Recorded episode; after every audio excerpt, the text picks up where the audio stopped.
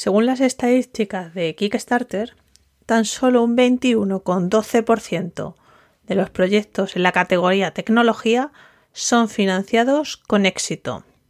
O sea, imagínate la morralla de gadgets y dispositivos que no terminan de financiarse. Es la categoría, de hecho, que más bajo eh, tiene este porcentaje de, finalización con éxito.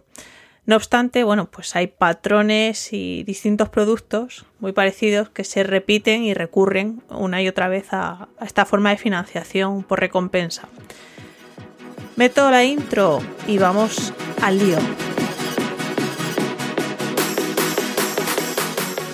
Gadgetocast, tu dosis semanal de gadgets.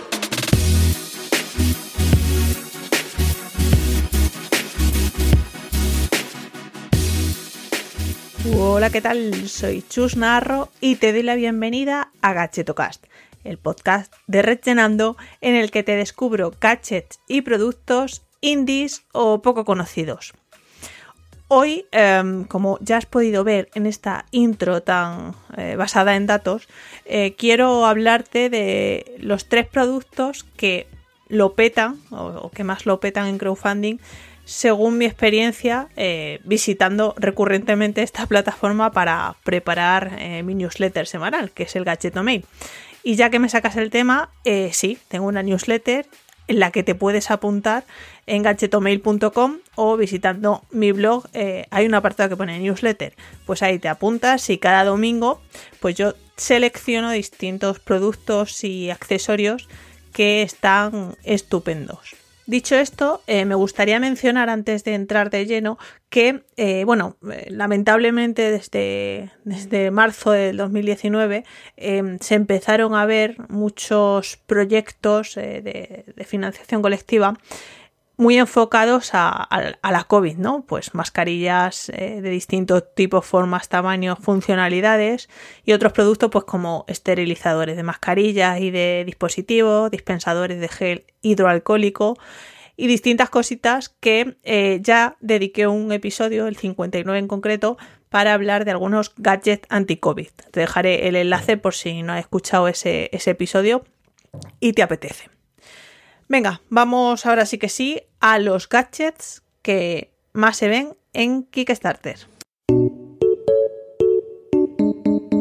Voy a empezar con un clásico que ya he mencionado alguna que otra vez también en este podcast y en, mi newsletter, que son las pantallas externas para portátil.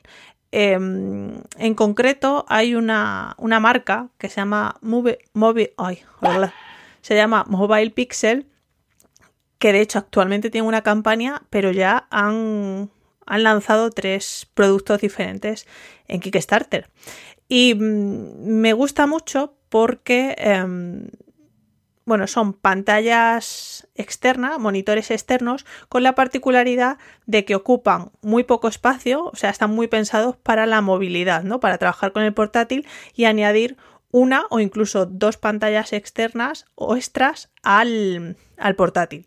Em, además, eh, su funcionamiento es súper sencillo porque se adhieren a la pantalla del portátil con cuatro botones que son cuatro imanes y la pantalla se desliza horizontalmente para salir. Pero no solo eso, además eh, permite rotar 180 grados la pantalla, por lo que, pues yo qué sé, si estás trabajando y mostrando tu trabajo a un cliente y lo tienes enfrente, puedes compartirle pantalla sin necesidad de estar eh, los dos en la misma parte de la mesa.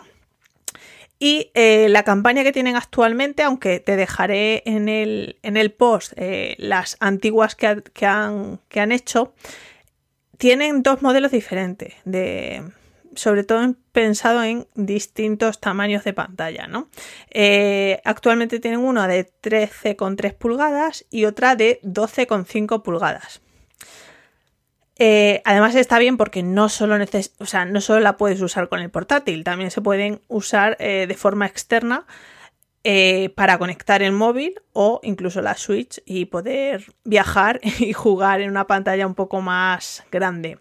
Todo esto dirás, bueno, pero ¿cuánto vale esta bestialidad de, dispositivo? Pues es bastante asequible, eh, son 175 euros. eh, si lo comparamos con, bueno, con otras opciones que hay de otras pantallas externas que rondan más o menos por ese precio, incluso eh, más, más, caras. No obstante, eh, te dejaré también un, post en el que eh, comparo y muestro distintas opciones que hay en el mercado y que cada vez se ven más este tipo de, productos. No sé si porque está muy pensado para la movilidad o porque realmente hay una necesidad en, el mercado y, y más marcas y productores independientes pues se están lanzando a, a desarrollar este tipo de, dispositivos. El siguiente producto que también se suele ver mucho em, de distintas marcas, tamaños, formatos y pensado para distintos dispositivos son los soportes para móviles y elevadores de ordenadores portátiles. En concreto quiero mm, centrarme en la marca Moft eh, aquí con los nombres, ojito, ¿eh? Moft es una marca que suele arrasar además en crowdfunding. De hecho, tienen como cuatro, eh, han recurrido a, Kickstarter para lanzar cuatro productos suyos y están muy, o sea, lo que más destaco de esta marca es la sencillez de sus productos y la practicidad bueno, no sé si existe practicidad, pero bueno, lo útiles o lo práctico que son a pesar de, su sencillez. Em, están especializados en soportes adhesivos que son totalmente plegables, lo que les hace el valor añadido de no ocupar mucho espacio y pasar totalmente desapercibidos. Em, voy a mencionar tres, el, el Moft, a secas, es el soporte para móvil invisible y eh, pues a través de, de una pegatina, se pega en la parte inferior del ordenador portátil y lo que permite que se eleve un pelín la pantalla pues sin necesidad de tener otro, otro soporte, otro elevador eh, extra eh, para, transportar. ¿no? Luego está el Moft X, que lo que permite es eh, tener varias, o sea, conseguimos con este tener varias posiciones pues para colocar tanto el portátil o la tablet y no, de nuevo, no llevar un trípode o otro, otro gadget extra para pues, ver nuestras series, eh, usar el móvil como, como pantalla para escribir un email o lo que sea. Y luego otro muy interesante también, que de hecho es uno de los últimos que sacaron, es el Moft Z, que lo que hace es eh, conseguir a, través de, poco espacio, pues tener una especie de standing desk en pocos segundos, ¿no? Pues para trabajar de pie eh, en cualquier lado y además de poder trabajar de pie también con este, con este producto lo que te permite es pues tener eh, a distintos ángulos el, ordenador, ¿no? Eh, para, para, adecuar la pantalla a distintos ángulos. Pues, por ejemplo, puedes ponerla a 25 grados, a 45 o incluso a 60 y así adecuar un poco más la postura corporal eh, y la dirección de la vista mientras estamos trabajando. Em, me gustaría también mencionar que actualmente ha salido un, eh, un producto similar que se llama iSwift Pit, ¿vale? Ojo aquí con los nombres, ¿vale? El naming es algo que habría que analizar también en las campañas de Kickstarter. Pero bueno, em, este iSwift P se parece mucho al Moz Z porque, eh, bueno, básicamente es una lámina plegable que ocupa pues lo que una un poquito más que una cartulina, pero para que te hagas una idea de, de, la, de la altura o de la del grosor que tiene y se transforma en una pequeña mesa para pues trabajar desde la cama, desde el sofá o desde cualquier parte y tener el ordenador pues de nuevo en una postura más cómoda para, para nuestros ojos y sobre todo nuestras cervicales, ¿no? Eh, yo le llamo el síndrome del consultor porque si trabajas mucho en portátil te queda así como agarrotado y, y eso a la larga pasa factura. Y por último, pues me gustaría también mencionar eh, los anillos inteligentes que también se suelen, se suelen financiar y dejarse ver en plataformas de, crowdfunding. Al final es una forma más eh, de medir ciertas actividades pues, de forma continuada a lo largo del día y luego monitorizarla a través de, una aplicación móvil. ¿no? Eh, estos wearables yo los veo más como un sustituto eh, a las pulseras o a los relojes inteligentes. Más discretos, sí, ok, pero mucho más limitados puesto que no tienes una pantalla ¿no? pues para controlar o ver ciertos datos en tiempo real. Además, por regla general, estos dispositivos están eh, pensados pues, para medir la actividad deportiva, el control del sueño, etcétera, todo basados en, las pulsaciones y, un pequeño acelerómetro giroscopio que, integra en, un espacio tan pequeño. Em, me gustaría destacar el, proyecto del anillo circular. Vuelvo aquí al tema naming, ¿no? Porque, joder, este tema para un, o sea, circular, un anillo, me parece que estuvieron ahí en un alarde de originalidad muy potente. Dicho esto, eh, este dispositivo consiguió 307.000 euros de los 20.000 que, que, se marcaron como objetivo en la campaña. O sea que eh, se puede decir que esa campaña fue bastante exitosa. Y ahora mismo se puede, se puede conseguir a través de Indiegogo e por 207 euros, ¿vale? Bueno, eh, no es un anillo de pedida, eh, pero bueno, es un anillo que integra cierta tecnología y, eso repercute sin duda en el precio.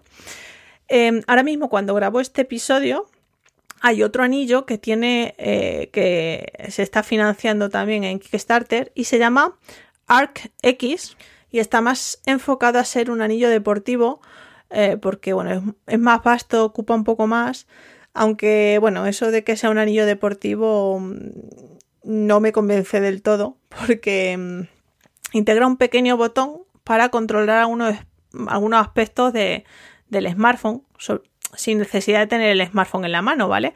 Eh, pero más allá de, esos controles no tiene otras funciones específicas o sensores eh, pensados para la actividad deportiva, con lo que, bueno, eso de tracking deportivo es más bien como un complemento eh, para entrenar.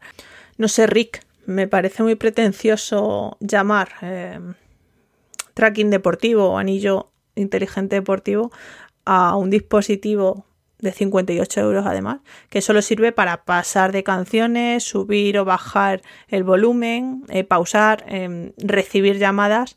Eh, no sé, no me, no me termina de convencer, ¿vale? En cualquier caso, sí que ha superado la cifra que se marcaron para, para seguir adelante con, el, con este proyecto. Lo que supongo que interés habrá en esto.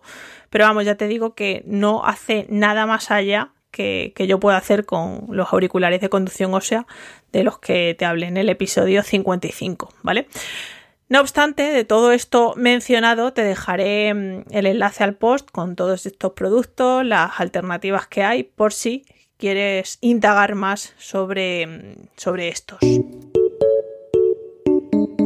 Bueno, yo he seleccionado estos tres eh, productos, pero no quiere decir que haya muchos más que recurran más a la financiación colectiva para sacar adelante sus productos. De hecho, bueno, eh, si, si sueles leer mi newsletter, muchas veces eh, sí que destaco proyectos que se ven continuamente en, Kickstarter y, la diferencia entre uno y otro son pequeñas funcionalidades o el tema de diseño, pero al final como que el concepto es el mismo, ¿vale? Que no se entienda este, este episodio como los tres que más triunfan en Kickstarter, porque no, son los tres que bajo mi, mi percepción, eh, pues he, decidido dedicarles un episodio.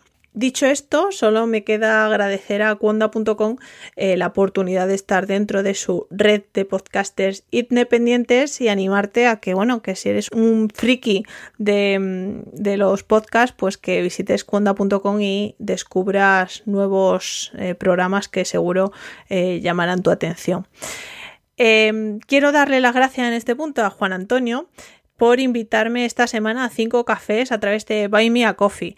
Em, sabes que, bueno, que tengo esa opción mm, abierta por si me quieres invitar a algunos cafecitos a, cambio, bueno, pues de, apoyar de alguna forma este proyecto y las horas que le dedico a, la newsletter, al blog y al podcast.